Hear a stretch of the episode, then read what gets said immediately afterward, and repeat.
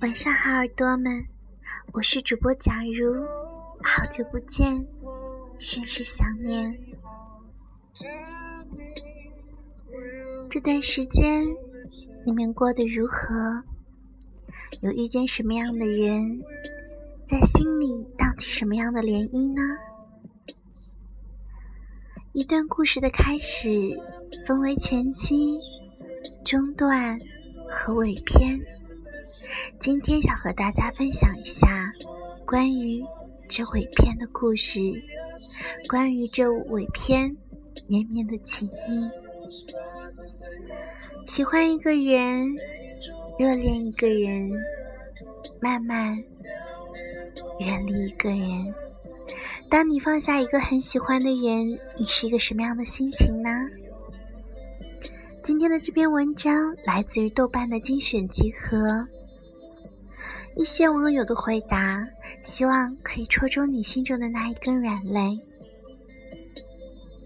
一，他仍是我的软肋，却再也不是我的铠甲。二。那一瞬间，感觉自己获得了重生，哭着笑了出来。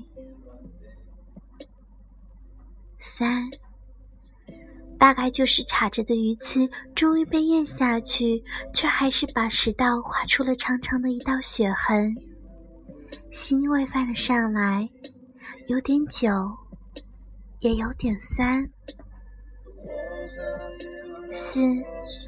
看到这个话题的时候，就会想起他，却不知道该怎么说。五，偶尔听到有关他的消息，心里会莫名的激动。六，就像吃掉了最后一口雪糕，吃完了最后一口酸奶，意犹未尽，却必须扔进垃圾桶。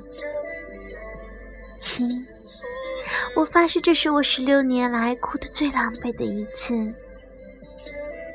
八，高三毕业那年，狠下心把它删了。那时就感觉我的高中真的过去了。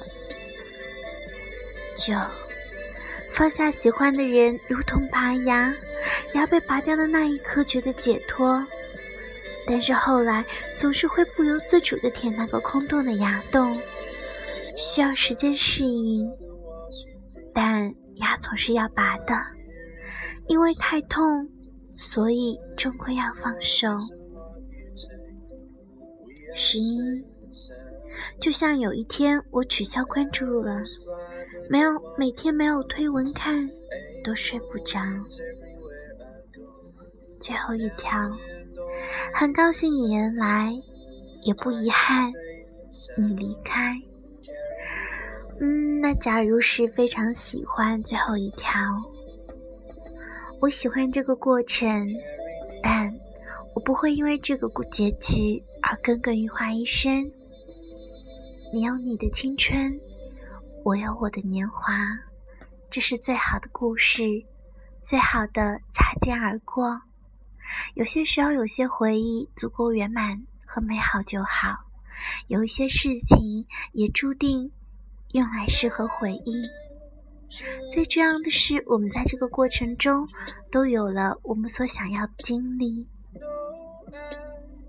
就像最心爱的玩具突然消失不见，虽然当时会很伤心，时间久了就会慢慢的变成偶尔想起那个东西。有些时候还会嘲笑当时的幼稚和傻逼。希望我们都可以在那一段时间中找到最终的自己，树立最好的感觉。好了，今天就到这里，晚安，宝贝们。